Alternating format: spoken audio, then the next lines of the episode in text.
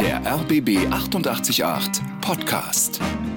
100% Promi. Ich freue mich sehr, dass Sie da sind. Schönen guten Abend. Schönen guten Abend, Frau Hane. Wir werden einander viel verzeihen müssen. Das ist ja wirklich ein sehr starker Satz von Ihnen, den Sie schon ziemlich am Anfang der Pandemie ähm, ausgesprochen haben. Und es ist auch der Titel Ihres Buches. Was genau hatten Sie damals und heute dabei im Kopf? Also diese Pandemie, diese Zeit ja auch mit viel Unvorhergesehenem, die Gewissheiten in Frage gestellt hat, mit einem Virus, das sich auch ständig verändert hat. Da war früh absehbar, wir werden auch Fehler machen, wir werden auch mal falsch liegen. Wir in der Politik, aber ich glaube jeder mal, ob am Mittagstisch, die Virologen, die Wissenschaft, Zeitungs- oder Radiokommentatoren. Jeder mhm. hat, denke ich, mindestens einmal falsch gelegen in dieser Pandemie. Ähm, und deswegen über Fehler zu reden, das ist wichtig. Auch über Verantwortung, auch politische Verantwortung zu reden, ist wichtig. Äh, aber eben so, dass wir als Gesellschaft dabei nicht verhärten, dass da nicht eine Unerbittlichkeit entsteht, dass man erbittlich bleibt. Mir geht es vor allem um die Rolle des Verzeihenden, dass da eine Bereitschaft ist zu sehen, dass da nach bestem Wissen und Gewissen entschieden worden ist. Äh, Im Rückblick weiß man immer mehr, also auch mhm. in der mhm. Situation, in der entschieden entschieden worden ist ähm, und dass man versucht, bei allen Unterschieden, auch bei aller Kritik oder Fehleraufarbeitung, eben als Gesellschaft beieinander zu bleiben. Und da ist, denke ich, das Verzeihen, das auch einander verzeihen können, was nicht heißt, über Fehler nicht reden. Das einander verzeihen können, sehr wichtig. Manchmal ist man ja sehr hart mit sich selber. Konnten Sie sich selbst verzeihen?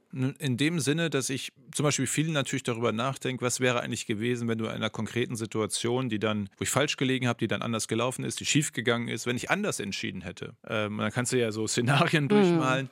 Das kannst du aber stundenlang machen und das macht am Ende auch viel schlechte Laune. Also es geht ja auch um persönliche Entscheidungen. Ich habe auch persönliche Fehler gemacht. Ein Abendessen in Leipzig, zu dem ich nicht hätte fahren sollen, äh, aber eben auch äh, Maskenbestellung äh, anders. Also es gibt viele Punkte, die man aufarbeiten aufarbeiten kann, wo ich aber für mich selbst dann irgendwann gesagt habe, das ist vielleicht auch eine Form von sich selbst verzeihen. Mhm. Das bringt jetzt alles nichts. Also du kannst jetzt den Rest deines Lebens damit beschäftigen, darüber nachzudenken, was hätte es anders machen können. Es ist jetzt so, wie es ist. Und so habe ich das für mich dann irgendwann auch ein Stück abgeschlossen, diese ganzen Gedankengänge. Dafür war auch das Buch für mich äh, so, ein, so ein persönlicher Corona-Schlussstein mit diesen zwei, für mich jedenfalls, forderndsten, härtesten Jahre in meinem Leben. Spannendsten, ich würde auch keinen Tag missen wollen, aber das waren auch schon die forderndsten. Also es ist tatsächlich auch ein sehr persönliches Buch geworden. Es ist sehr nah, man ist sehr nah an Ihnen dran, wenn man das liest. Ähm, war Ihnen das von Anfang an klar, dass das so persönlich werden würde? Nein, es ist eine Mischung, auch aus Anekdoten, aus einem Blick hinter, äh, auch wie entstehen eigentlich Entscheidungen, gerade auch in der Pandemie. Es sind Lessons learned, was können wir mitnehmen aus dieser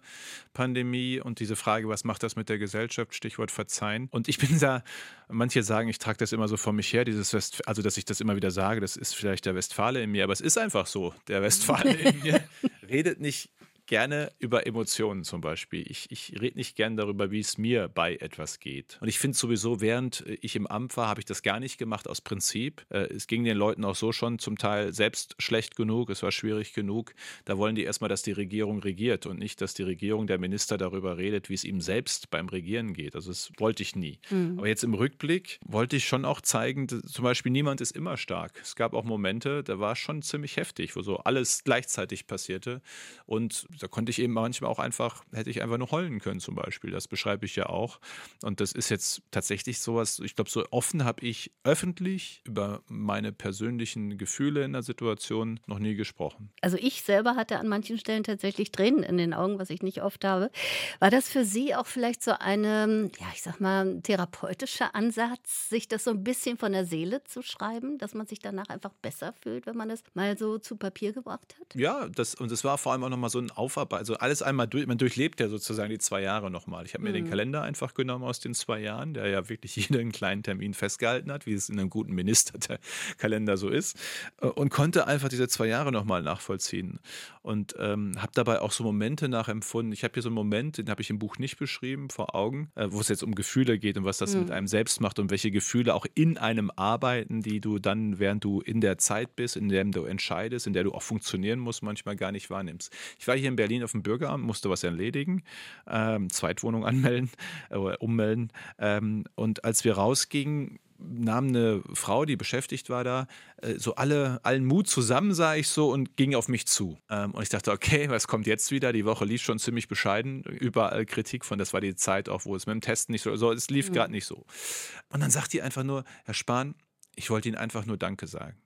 Und ich, ich spüre das sogar jetzt. Äh, ich erzähle es nicht zum ersten Mal und trotzdem kriege ich wieder ein bisschen Gänsehaut, weil in dem Moment äh, fingen so alle Gefühle an, in mir so hochzukommen, weil das Danke sagen im Übrigen ist okay.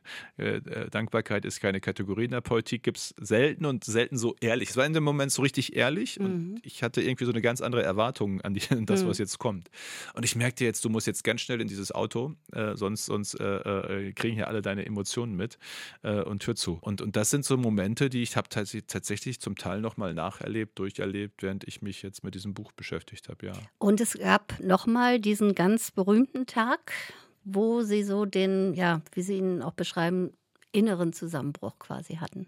Es ist der 8. März, auch so eine Berliner Besonderheit, mhm. ja, äh, der Weltfrauentag als, als Feiertag äh, 2021, der einfach natürlich ungeplant etwas ruhiger war, weil es irgendwie im Rest Deutschlands war es ein Arbeitstag und ich war auch irgendwie mental auf Arbeitstag eingestellt, aber mein Terminkalender in Berlin war mhm. irgendwie deutlich entspannter.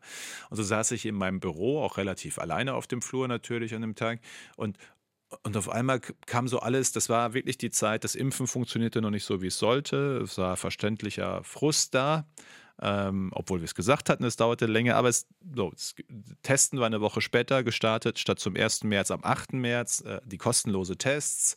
Äh, es kam so gerade viel das Thema Leipzig-Abendessen, äh, Hauskauf, es kamen auch so persönliche Sachen und auch Medien, die wirklich jede Seite, jeden Stein meines Lebens gerade fünfmal umdrehten. Und da merkte ich, also ja, ich konnte einfach nicht mehr an dem Tag.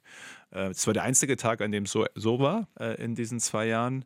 Wie hat ähm, sich das geäußert? Saßen Sie dann da wie paralysiert und konnten nichts mehr machen? Oder ja, mir war wirklich einfach nach, nach, nach Heulen zumute mhm. und ich mhm. dachte, irgendwie du willst jetzt hier raus, so ein bisschen so. Mhm. Ähm, und, und, und, und ja, eigentlich wollte ich nicht reden, aber irgendwie doch. Und deswegen hatte ich so mein engstes Team gefragt, ob sie trotz Feiertag reinkommen. Und dann sind äh, drei, vier reingekommen und dann haben wir einfach da gesessen, geredet, am Ende tatsächlich noch einen Schnaps getrunken und dann ging es irgendwie auch wieder. Aber mir war eben wichtig zu zeigen, niemand ist immer stark. Also auch in der Politik nicht. Das ist ja, das ist nicht, ich mache das freiwillig, ich mache es auch gerne. Also Spitzenpolitik, das mache ich ja auch, auch wirklich gerne mhm. und es zwingt mich niemand. Aber es hat eben auch, auch Seiten, äh, die ich finde jedenfalls wichtig sind, auch zu sehen und gelegentlich auch drüber zu reden. Ich hätte nie drüber geredet, habe ich gerade schon gesagt, während ich noch im Amt gewesen wäre, weil ich finde, es passt nicht zum Amt, aber so in einem Rückblick und gerade auch, auch auf so eine besondere Zeit, dachte ich mir, kannst du das auch ruhig mal sagen. Und es war natürlich eine Zeit, Sie haben es selber ja gesagt, wo alles durchgetaktet war. Das heißt, äh, wahrscheinlich vier Stunden Schlaf und dann gleich wieder äh, auf die Piste. Wie war das? Ich, äh, Frau Hanel, finde Schlafen wichtig. Mhm. Und deswegen halte ich nichts von den Kolleginnen und Kollegen, die es in der Politik, die es manchmal in der Wirtschaft gibt, Manager, andere Bereiche, die sind nach dem Motto, ich schlafe nur vier Stunden, ich bin ganz großer. Dann denke ich mir immer, ich weiß nicht, wie es den Hörerinnen und Hörern geht, wie es ihnen geht. Wenn ich zu viele Tage hintereinander oder Nächte hintereinander nicht ausreichend schlafe, werden meine Entscheidungen nicht besser, mein Gefühlshaushalt nicht besser, meine Verfassung nicht besser. Also ich finde es wichtig, lieber äh, eine Stunde mehr schlafen, ein weniger Termin äh, für wirklich gute Entscheidungen. Also klar gab es auch die Nächte, wo es nur mal drei Stunden hat oder zwei oder fünf, aber grundsätzlich bei mir ein sehr wichtiges Prinzip, dass ich schon äh, meine irgendwas zwischen sechs und acht Stunden Schlaf habe, ausreichend Schlaf habe, auch Gott sei Dank einen relativ guten Schlaf hatte, auch in dieser Phase, weil ich wirklich der festen Überzeugung bin, Entscheidungen, Gedankengänge sind besser, wenn man ausgeschlafen ist. Absolut. Nur manchmal beschäftigt einen das ja noch tatsächlich gerade in dem Moment, wenn es ruhiger wird, ne, weil man so in die Lage kommt, äh, ja, einschlafen zu wollen und dann also das hatte, also wirklich, da hat der liebe Gott auch immer mich mit einem gesunden Schlaf auch in, in, in, in stressigen Zeiten ausgestattet, so eine Grundresilienz. Ähm, aber es gab natürlich, und die kennt ja auch jeder, es gibt es ja auch manchmal bei persönlichen Problemen, dass man die so wälzt mhm. und nachdenkt. Und dann habe ich ein ganz einfaches Mittel angewandt. Wenn das wirklich dann mal so war, nicht so häufig, aber dann habe ich dann tatsächlich mich hingesetzt und es einfach aufgeschrieben, was mir im Kopf äh, rumging. Oder eine Idee, die ich hatte, wo ich wusste, wenn du die jetzt nicht aufschreibst, hast du sie morgen eigentlich schon wieder vergessen. Mhm. Oder so eine Problemlösung, Maskenproduktion in Deutschland. Da beschreibe ich sogar in dem Buch, wie wir das dann angegangen sind, die anzureizen. Und das habe ich die ganze Zeit, ich hatte so eine Idee dann und, und dann dachte ich irgendwann, wenn du das jetzt nicht aufschreibst, ist weg. Und dann habe ich das 4 Uhr morgens aufgeschrieben. Um, um 7 Uhr morgens Peter Altmaier, den Wirtschaftsminister, angerufen. Samstags, glaube ich, war das. Äh, und um 8, 9 Uhr hatten wir irgendwie miteinander vereinbart, wir gehen das jetzt grundsätzlich mal so an. Ja. Also das war tatsächlich so eine Zeit auch von, von einfach notwendigen, schnellen Entscheidungen. Mhm. Das war natürlich auch eine Zeit, eine harte Belastung für eine Beziehung. Mhm. Überall, bei Ihnen natürlich erst recht. Wie haben Sie das mit Ihrem Mann hingekriegt? Wir hatten eine Situation, die, glaube ich, auch manche jedenfalls erlebt haben, zumindest mal auch die, die etwa in der Pflege, im Krankenhaus oder in anderen Bereichen arbeiten. Äh, mein Mann war im Homeoffice und ich war jeden Tag auf Arbeit. Äh, ja. Äh, natürlich, weil ich gesagt habe, ich muss auf der Kommandobrücke sein. Ich erinnere mich ja noch, wie ich hier durch Berlin gefahren bin, im ersten Lockdown, vor allem auch im zweiten. Und die Stadt war ja wirklich menschenleer. Du bist morgens und abends durch eine wirklich menschenleere Stadt zur Arbeit gefahren, alle Restaurants, alles zu. Das, das war auch schon manchmal ein bisschen beklemmend. Spooky. Hat einfach gezeigt, spooky, äh, was wir da für weitreichende Entscheidungen getroffen haben, die echt nicht leicht gefallen sind, aber es Freiheitseinschränkungen sind. Jedenfalls ähm, hatten wir so ganz unterschiedliche Lebenstaktoren Beobachtung, gerade auch zu der Zeit. Wir hatten zwei Rituale. Erstens, Daniel, mein Mann, war immer wach, egal zu welcher Uhrzeit ich nach Hause kam. Wenn ich nach Hause kam, ob es 9 Uhr war oder 2 Uhr. Und dann haben wir noch was zusammen gegessen immer, damit zumindest man diese Zeit hat miteinander. Und wir sind am Wochenende in, in aller Regel rausgefahren nach Brandenburg äh, und haben wirklich eine drei, vier, fünf, manchmal sogar sechs Stunden Wanderung gemacht. Äh, klar, denkst du dann auch trotzdem immer noch über die Pandemie und die Themen nach, aber es ist halt was anderes. Der Kopf wird schon freier. Äh, und das war so unser kleines Ritual äh, äh, wirklich über Monate, jedes Wochenende mindestens einmal einen langen, langen Spaziergang oder Wanderung, wie man es nennen will, vor allem im Brandenburger Umfeld von Berlin. Mhm. Es ist natürlich auch schwer für einen Partner, der ja selber was darstellt, Daniel Funke, Journalist, natürlich in dem Moment immer in der zweiten Reihe zu stehen, wenn er mit Ihnen irgendwo hinging. Das erträgt auch nicht jeder. Das stimmt. Ähm, das muss man einfach grundsätzlich sagen. In so, in so, es gibt auch andere vergleichbare Berufe, aber Politik, Spitzenpolitik für den Partner, die Partnerin, ist das ja tatsächlich so. Ähm, wo, wo du hinkommst, richtet sich oft alles dann erstmal nach dem Minister oder sonst was, Abgeordneten manchmal auch, äh, aus. Und ich stelle dann manchmal auch ganz verwundert fest, dass die gar nicht wahrnehmen, dass da noch jemand neben mir steht, nämlich mein Mann. Wo ich dann immer sage, das ist übrigens so, äh, das, das muss man, äh, damit muss man umgehen können. Und ich kann einfach nur sehr, sehr dankbar sein, gerade in diesen zwei Jahren, wo wir ja auch viel Hass und Häme, auch zum Teil äh, schwulenfeindlich erlebt haben, dass, dass wir das zusammen durchgestanden haben. Ja, es gibt so selten übrigens Ereignisse, wo eher ich der Nebenstehende äh, äh, bin, weil ich zum Beispiel ich erkenne sehr schlecht Schauspieler, äh, Sportler, äh, äh, so die Celebrities. Äh, das ist ja auch eher, eher, mein, mein Mann, der ja auch bei der Bund mal gearbeitet hat, der kennt da alle. Mhm. Und dann ist das tatsächlich mal alles andersrum. Ja, ist eine Win-Win-Situation ja. im Grunde genommen.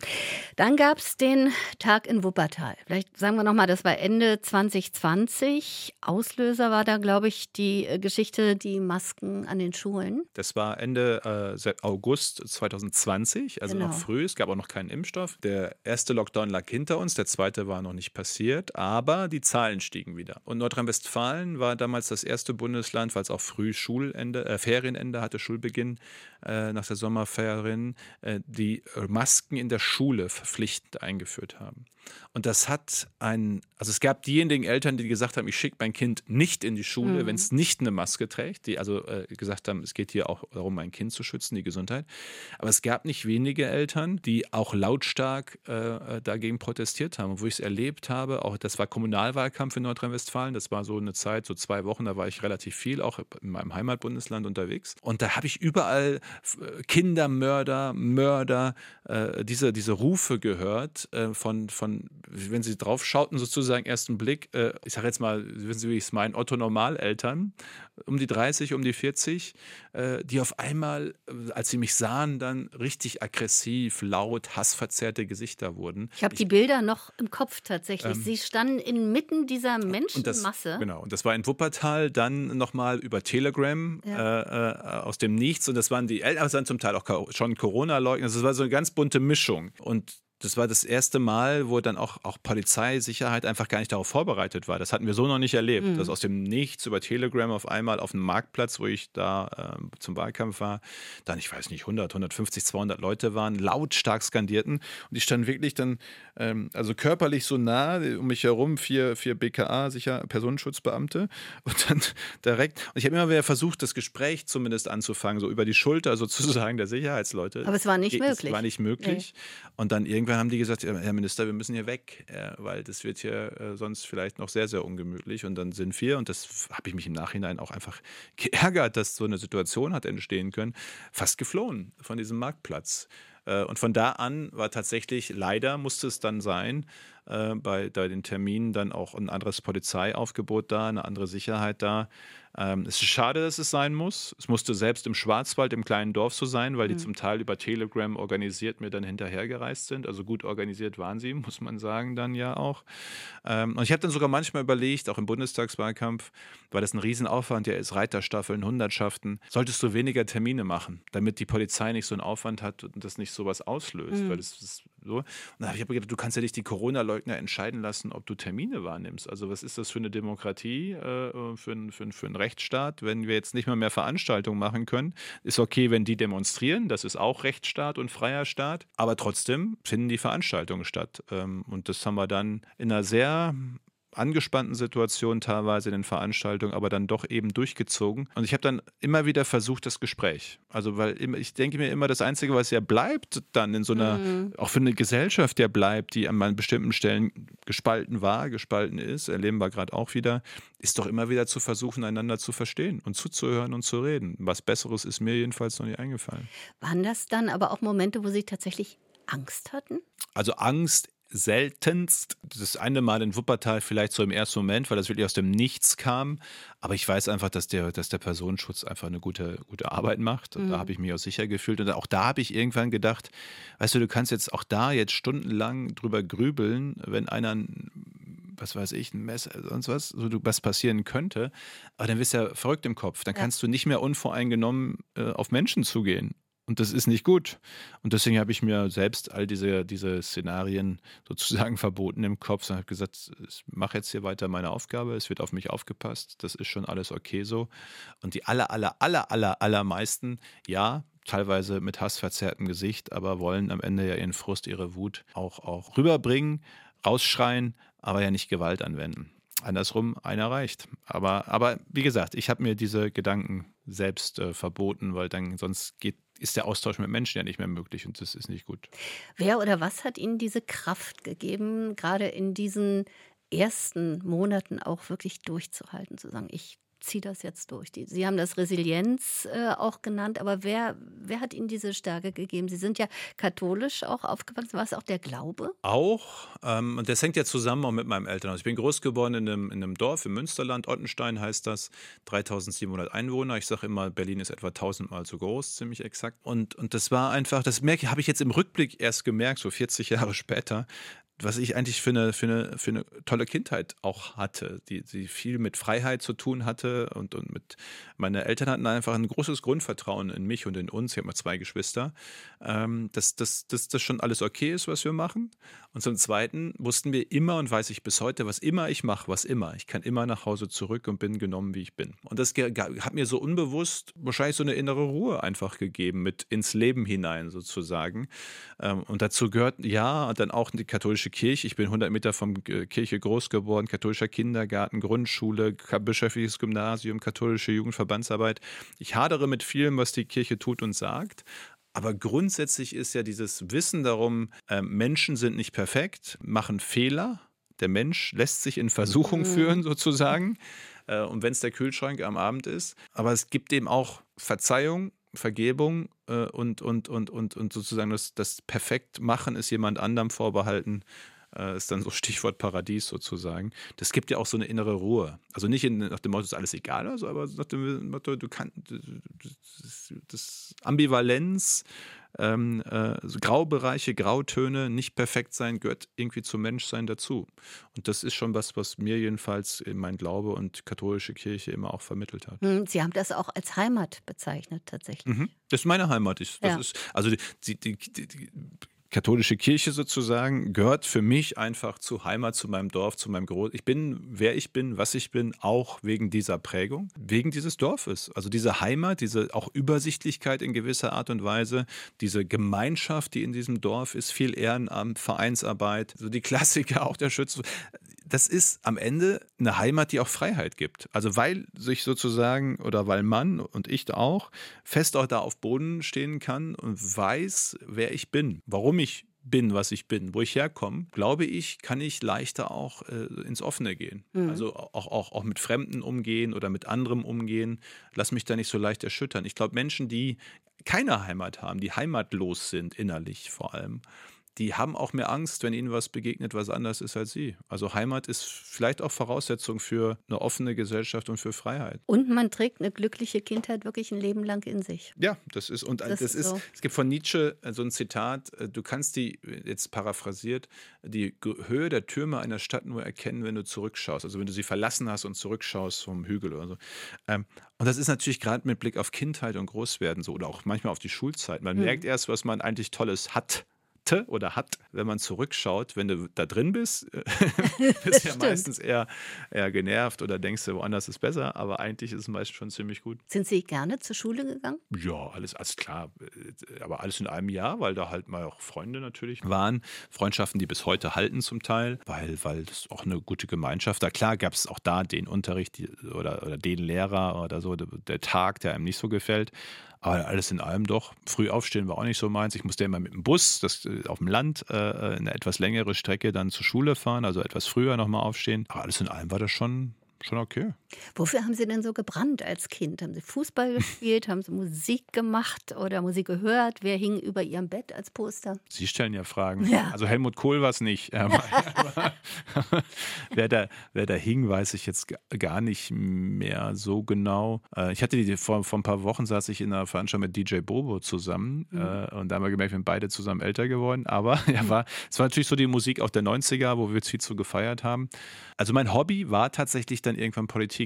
Also mein Bruder hat die Fußballgene in der Familie abbekommen, der hat Fußball gespielt und sein Ziel war natürlich immer aus seiner Kreisliga, aus dem Ehrenamt Bundesliga sozusagen mhm. zu machen. Das, und ich hatte dann die Chance aus meinem Hobby, Politik, Jugendarbeit, Junge Union, Stadtrat, alles Ehrenamt, äh, Bundesliga zu machen. Und tatsächlich aus meinem Hobby, das ich äh, gerne und viel gemacht habe, äh, auch mit Freunden gemacht habe, da war eben auch Gemeinschaft dabei, Beruf zu machen und Berufung. Und das mache ich jetzt äh, hier in Berlin. Das ist das Schönste, was man eigentlich sagen kann. Aber Sie waren 15, mhm. als Sie ja zwei Dinge gesagt haben. Erstens, Mama, ich bin homosexuell und zweitens gehe ich in die Union, also in die äh, CDU, in die junge Union. aber beides mit 15, was ja sehr früh ist. Ja, so mit 15, 16, genau, ja, das stimmt. Ja. Ähm, ja. Wie haben die Eltern auf beides reagiert? Fangen wir mit der CDU und der Jungen Union an. Da haben sie erstmal, was willst du da? Mhm. Also so, das ist so das Westfälische, was willst du mhm. da? Ähm, weil meine Eltern sind zwar schon politisch interessiert, aber jetzt äh, nicht mehr als sozusagen normales politisches Interesse. Mit, mit Parteien, Parteiengagement hatten sie selbst jetzt nicht so viel am Hut und haben sich jetzt erstmal gewundert, dass ihr Junior in dem Alter so schon so dabei ist und gerne diskutiert. Und auch, ich habe damals auch schon in der, in der lokalen Politik äh, sozusagen war ich äh, outspoken äh, in manchen Debatten dann dabei, so mit 16, 17. Auch zur Kernenergie ist wieder aktuell. Naja, und beim Thema schwul, ich finde übrigens das Wort homosexuell so steril. Also ich, ja, schwul. Schwul, lesbisch. Ähm, aber jedenfalls. Das ist gut so. Berlin. ja, ja, aber da muss man auch mal ja. sagen, natürlich hat jemand wie Klaus Wowereit, auch andere, das ist ja heute schon wieder alles noch viel normaler als vor 20 Jahren. Aber mhm. vor 20 Jahren war das schon ein ziemlicher Schritt, ja auch von Klaus Wowereit. Den habe ich natürlich als junger schwuler Mann sehr wahrgenommen, diesen Schritt. Nur Klaus Wowereit war hier in Berlin, Sie waren in Münster. Nee, in den 90er Jahren war es aber auch in, in der Bundes... Also ich weiß nicht, ja. ob in den 90er Jahren ein schwuler Christdemokrat Bundesminister geworden wäre. Weiß ich nicht, ob das mhm. in der mhm. CDU, ich weiß gar nicht, ob es in einer anderen Partei überhaupt geklappt mhm. hätte, aber in der CDU in den 90ern sicher nicht. Insofern ist da ja in 20, 25 Jahren schon ziemlich viel passiert, wofür man nur dankbar sein kann, was man auch wahrnehmen sollte gelegentlich. Jedenfalls meine Eltern, auch da bin ich sehr, sehr dankbar, haben auch da mir von Anfang an das Gefühl gegeben, ist okay so. Und ich habe auch erst, als ich in Berlin war, als ich dann mit anderen natürlich auch gesprochen habe, wie es mit ihren Eltern war, als sie sich geoutet haben, habe ich erst gemerkt, dass ich auch da wieder ein ziemlich großes Glück einfach hatte und habe mit meinen Eltern, weil es immer noch, auch im Jahr 2022, äh, junge Menschen gibt, die, äh, die dann nicht akzeptiert werden von ihren Eltern, die, die, die dann verstoßen werden oder wo sich das Verhältnis abkühlt, wo sie dann zum Teil, ich habe ja Konversionstherapie, das Verbot, also die sogenannte Konversionstherapie, dass man versucht, Schwule oder Lesben äh, zu heilen, in mhm. Anführungszeichen, mit den komischsten Therapien, äh, dann auch während meiner Amtszeit als Minister verboten. Ähm, äh, weil ich, das ist, da, da ist nichts zu heilen, das ist keine Krankheit. Und das ist ja auch ein wichtiges gesellschaftliches Signal, zum Beispiel auch an Eltern. Aber wie mutig mussten sie sein, dass wirklich, deshalb habe ich das gesagt, so im Münsterland war schon noch eine andere Hausnummer als Berlin. Zu diesem Zeitpunkt mit 15 dazu zu stehen und zu sagen, hey, so sieht's aus. Wie, wie also die hab, Eltern haben so reagiert? Wie hat das Umfeld darauf reagiert? Also dieses kleine Dorf im Münsterland, katholisch, ist irgendwie dann doch manchmal liberaler, als man denkt oder gelassener, als man denkt. Klar gab es auch mal einen blöden Spruch ähm, auf einer Party oder so.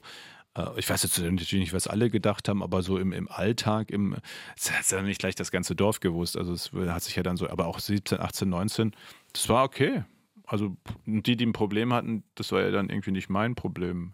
Also das war in diesem Dorf schon. Und das Schöne ist heute in dem Dorf, wenn ich daheim bin, ich war jetzt am Wochenende nochmal bei meinen Eltern, da leben jetzt einfach in diesem Dorf ganz selbstverständlich auch, auch, auch schwule, lesbische Paare. Äh, also das, das, das gab es ja tatsächlich früher, jetzt rede ich schon wie Opa von früher, aber es gab es nicht. Die sind dann nach, nach Münster oder nach Berlin oder nach Köln oder sonst wo hingezogen ähm, oder haben es versteckt. Aber dass das sozusagen Alltag im Dorfleben ist, beim Einkaufen, im Verein, im Kindergarten, was weiß ich. Mhm. Das tut natürlich einfach äh, der Normalität, äh, war ein, ein Riesendienst deswegen, weil ja vorher, habe ich im Gespräch mit meinem Vater gemerkt, ähm, das Bild von schwulem Leben, äh, queerem Leben halt nur vermittelt war über die CSD-Berichterstattung ähm, so einmal so. Ansonsten mhm. hatten, hat man das gar nicht mitgekriegt ja. als Otto normal hetero Mann auf dem Dorf.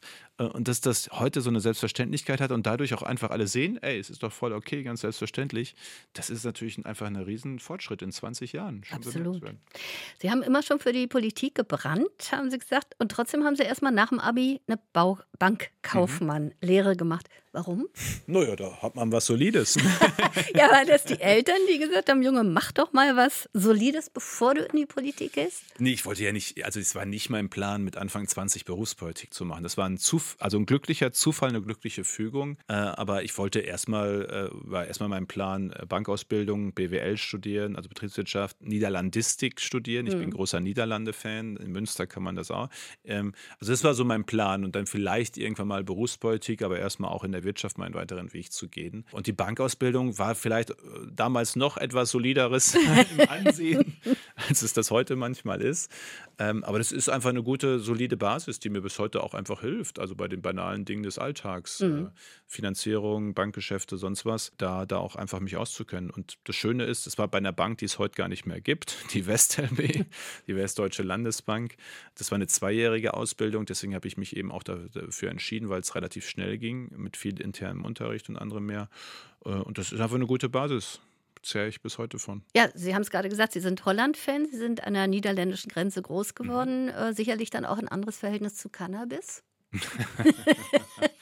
Also ja, ich bin an der niederländischen Grenze groß geworden und wirklich Niederlande-Fan. Mhm. Äh, äh, hab sogar, ich bin eigentlich Republikaner, also äh, von der republikanischen Staatsform überzeugt, aber beim niederländischen Königspaar äh, mache ich eine Beliebtheitsausnahme, also die mag ich. Cannabis war natürlich an der Grenze schon vor 20, 25 Jahren ein Thema, ähm, auch im Freundeskreis und, und anderes mehr. Mir hat das nie viel gegeben. Ich bin jetzt aber auch kein Verteufler an der Stelle, auch schon gar kein Ideologe. Ich habe halt nur gerade auch in der Gesundheitspolitik auch die Risiken gesehen. Also ich finde es halt wichtig, bei allen Debatten, die wir führen, zu sehen, äh, dass es jedenfalls zu viele gibt, bei denen es dann eben auch zu psychischen und teilweise psychosomatischen Erkrankungen kommt, die dann sich nicht mehr aufraffen können, zur Ausbildung zu gehen, zur Schule, zur Arbeit. Wir, haben für den Cannabisentzug lange Wartelisten in Deutschland, ähm, äh, weil eben zu viele auf zu wenig Plätze dann, dann wollen. Ähm, mir ist schon wichtig, dass jetzt, wie gesagt, nicht ideologisch daran zu gehen und auch zu sehen, und ich akzeptiere auch das Argument, Alkohol hat, hat auch seine Risiken und ist schädlich, Gesundheit stimmt. Aber ich, mir ist schon auch das Signal wichtig, ist halt, es ist ist halt schon auch was, was jedenfalls nicht ohne Risiken ist für manche. Viele können damit vernünftig umgehen, aber bei manchen ist es dann eben doch auch dann ein gesundheitlicher Schaden, der eintritt und dann auch ein sozialer und sozialökonomischer. Das ist mir einfach jetzt bei der aktuellen Legalisierungsdebatte sehr, sehr wichtig, dass Jugendschutz zum Beispiel dabei mhm. eine sehr, sehr große Rolle spielt. Ich habe mir immer vorgenommen, als Gesundheitsminister schon, äh, wenn ich es länger geblieben wäre, ich wäre mal nach, nach äh, Colorado gefahren oder nach Kanada, also in Länder, die es legalisiert haben und hätte mir so nach zwei, drei, vier Jahren mal einfach angeschaut. Das kann man ja am Praxisbeispiel mhm. jetzt schauen. Tritt das ein, was behauptet wird? Dass Kriminalität zurückgeht, Schwarzmarkt zurückgeht, äh, dass es sozusagen sicherer ist und anderes mehr. Das können wir uns ja anschauen. Ja. So, und deswegen bin ich da ideologiefrei, sondern wäge ab zwischen Vor- und Nachteilen. Wie gesund leben Sie eigentlich selbst? Das ist, also ich sitze zu viel, ohne Zweifel, aber das geht vielen so. Versuche schon immer mal wieder auch äh, auf meine Ernährung zu achten, lass mich aber eben dann abends am Kühlschrank dann doch manchmal in Versuchung führen, ist der Schokoriegel da. Aber ich glaube, alles in allem, toi, toi, toi, äh, schon, schon ganz okay gesund. Und wenn es die, die Spaziergänge sind, die ich, also ich baue gerne Spaziergänge ein, habe auch oft mit Besuchern im Ministerium, es war erst ungewohnt, bis hin zu anderen Ministern, die mich besucht haben, gesagt, lass uns, lass uns spazieren gehen. Hier einmal um Block, einmal, einmal, einmal durch Berlin, durch den Park oder so, weil äh, spazieren und reden kann man auch gut und wir sitzen mal nicht die ganze Zeit rum. Mhm. Die meisten haben erstmal so Stirn gerunzelt, aber dann haben gesagt, war eine super Idee, war ein schöner Spaziergang. Also ich habe so immer versucht und versucht bis heute, so kleine, gesunde Einlagen jedenfalls mhm. mal in den Alltag einzubauen. Wie überrascht waren Sie eigentlich selbst, dass Sie Gesundheitsminister geworden sind? Als einer der Hauptkritiker von Frau Merkel. Also ich hatte nicht fest damit gerechnet, aber es gab ja 2018, nachdem Jamaika gescheitert war, äh, nachdem wir in dieser großen Koalition, die wir dann eingegangen sind, auch noch das Finanzministerium abgegeben. Es gab ja schon viel mhm. Unruhe in der Partei und die hat dann eben sich auch ein Stück darin personifiziert, dass viele gesagt haben, äh, naja, wenn das jetzt schon alles so ist, dann sollte aber sozusagen einer von uns, die das ein bisschen anders sehen, aber mit in die Regierung. So, das, das war ja so die Stimmung dann in der Partei und das war dann damals, das ist alles schon wieder vier Jahre her, dann, dann eben auch, auch ich.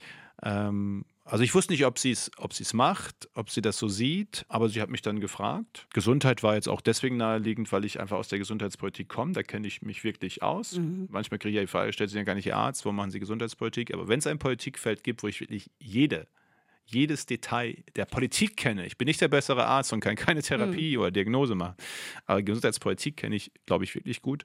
Ähm, deswegen war das sehr naheliegend. Und da habe ich das auch gerne angenommen, weil das eine Riesenchance ist. Also als Bundesminister kannst du das tun, wofür du mal in die Politik gegangen bist. Echten Unterschied machen mit Entscheidungen, äh, Impfpflicht für Masern in Kindergärten, Konversionstherapie verbieten, PrEP einführen, äh, für die Pflegekräfte bessere Arbeitsbedingungen. Wir haben ja vor der Pandemie echt viel angestoßen aus dem Ministerium und, und das geht als Bundesminister besser als in jedem anderen Job oder Beruf oder Aufgabe in der, in der Politik. Insofern habe ich da gerne Ja gesagt. Äh, zu allen anderen Umständen müssen Sie Frau Merkel fragen. Am 8. Dezember dann 2021 2021 war für Sie als Minister Schluss. Und dann war erstmal so die Ruhe nach dem Sturm. Ja, das ist ein, ist ein Schnitt. Also ich weiß noch, wie ich das Ministerium verlassen habe am 8. Dezember nachmittags nach der Amtsübergabe. Das ist ja dann einmal so, das mussten wir digital oder hybrid machen, noch in der, in der Pandemiewelle leider damals. Aber das Ministerium will natürlich, haben wir mit Personalversammlung hybrid gemacht. Ähm, natürlich auch einmal möchte, wollte ich mich verabschieden. Das waren ja nur hunderte Kolleginnen und Kollegen im Ministerium, die mit mir durch diese zwei Jahre gegangen waren und auch alles gegeben hatten, auch äh, so mitgezogen haben. Da war ja auch keiner im Ministerium darauf vorbereitet, auf all das, was wir dann getan haben. Auch das Ministerium ist ein Gesetzgebungsministerium, kein Masken- oder Beatmungs Gerät-Kaufministerium. Mhm. Ich wollte Danke sagen, aber natürlich wollen die auch den neuen sehen. Und das merkst du dann an so einem Tag natürlich sehr krass. Das kannte ich natürlich schon von den Erzählungen vorher, von anderen, die es auch erlebt haben, wie schnell das System dann natürlich umschaltet also auf den neuen Minister sich ausrichten. So muss es auch sein, also um da gar keinen Zweifel aufkommen zu lassen. Das ist Demokratie, ist Amt auf Zeit, es geht ums Amt und nicht um den Einzelnen zuerst. Ähm, aber es ist dann schon nochmal was anderes, es zu erleben. Äh, so, dass dann innerhalb von Stunden du halt Geschichte willst und der andere äh, der Mittelpunkt des Ministeriums. Aber es ist auch eine lehrreiche Erfahrung. Und das war dann tatsächlich die Tage danach, war dann auf einmal, ob ich morgens die Inzidenzzahlen kannte oder nicht, machte für Deutschland keinen Unterschied mehr sozusagen. Und dann habe ich sie irgendwann mir auch nicht mehr angeschaut. Ähm, war das erstmal eine richtige Entschleunigung. Aber hat sich diese Entschleunigung dann auch tatsächlich schon gut angefühlt? Oder war das noch immer so ein bisschen, dass man doch in so ein tiefes Loch, also tief, in so ein Loch fällt und sagt, ey, was mache ich jetzt? Also Loch nicht, deswegen, weil ich relativ bald auch schon wieder kämpfen musste äh, um die weitere Aufgaben in der Partei und in der Fraktion. Wir haben eine Wahl verloren, Regierungswechsel. Es ist nicht so, dass alle darauf gewartet haben, dass die Ex-Minister nochmal wieder eine Funktion haben in der Partei und mitmischen. Ähm, ich wollte aber gerne weiter. Ich habe mich geprüft, habe mich gefragt, brennt da noch was? Hast du noch Lust? Hast du noch Bock auf Politik? Weil das muss man, Politik muss man wirklich wollen, ja. in jeder Faser. Und dann habe ich gedacht, doch, einmal möchte ich noch mithelfen, dass die CDU wieder ins Regieren kommt, dass wir wieder, dass wir programmatisch arbeiten, inhaltlich arbeiten. Dass ich möchte mitmachen. Aber ich musste aber auch schon kämpfen, da jetzt äh, wieder äh, dabei zu sein. Also es ging gleich so ein bisschen in Kampfphase, eine kurze wieder über, wo dann übrig bleiben, manchmal auf dem Feld zu bleiben, auch schon Erfolg ist. Aber gleichzeitig braucht es schon Wochen, wenn nicht ein paar Monate, um das alles im Kopf unzuparken und auch mal so rauszulassen, auch so, was ich gerade beschrieb an Gefühlen. Dann war so das, was man manchmal so in sich rein. Kennen andere auch, ob es so eine Zeit ist, wo man zu Hause jemanden pflegt, die sehr intensiv ist oder sonst im Beruf. Es gibt ja so Phasen im Leben, die gehen manchmal Monate, vielleicht manchmal auch Jahre. Und wenn dann auf einmal äh, das weg ist, dann braucht es eine ganze Zeit, bis man sich wieder umgestellt, auch der Körper sich umgestellt hat. Ähm, das hat schon gedauert. Aber es ging. Also ich sitze jetzt nicht jeden Tag da und trauer. Das nicht. Macht Opposition vielleicht auch Spaß? Ich meine, es ist ja leichter zu fordern, zu kritisieren, als tatsächlich abzuliefern unter diesem Druck. Es macht auch Spaß. Es ist auch mal jetzt eine Zeit lang okay, aber ich, es ist so. Regieren ist schon schöner. Da gibt es nichts drum herum zu reden. Wer gerne Politik macht, wer gerne Entscheidungen, ich weiß nicht, ich, ich finde, Debatten sollten auch immer zu einem Ergebnis führen. Also ich finde nichts furchtbarer als diese Sommerloch-Debatten und dann folgt anschließend nichts, sondern mhm. nächstes Sommerloch fängt die von vorne an. So, ich möchte immer dann, dass daraus zumindest mal eine kleine Entscheidung wird aus so einer Debatte. Und das ist beim Regieren, ähm, natürlich kannst du das machen, kannst du was anstoßen. In der Opposition kannst du Sommerlochdebatten anstoßen, aber leider nicht die Entscheidung dazu.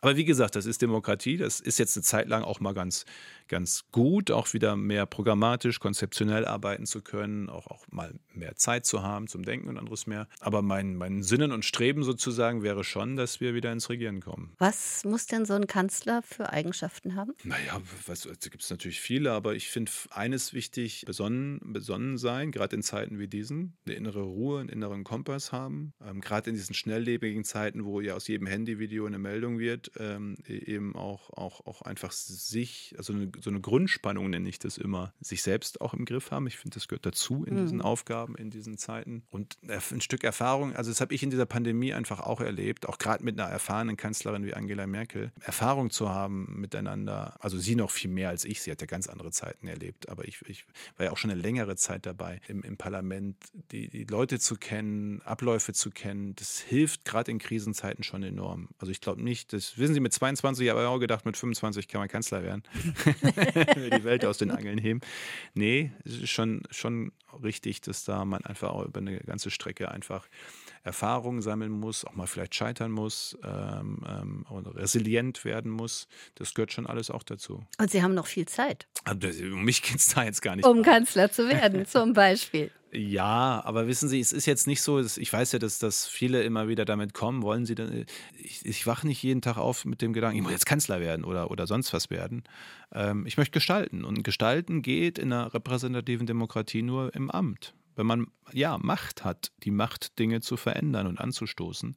Ähm, und deswegen möchte ich schon einfach wieder in eine Aufgabe, in eine Funktion hinein, wo ich diesen Unterschied machen kann für die Menschen, für das, was ich für richtig halte, für Deutschland. Alle anderen Fragen zeigen sich dann mal. Und, und wenn so, das, das ist nicht mein Hauptantrieb.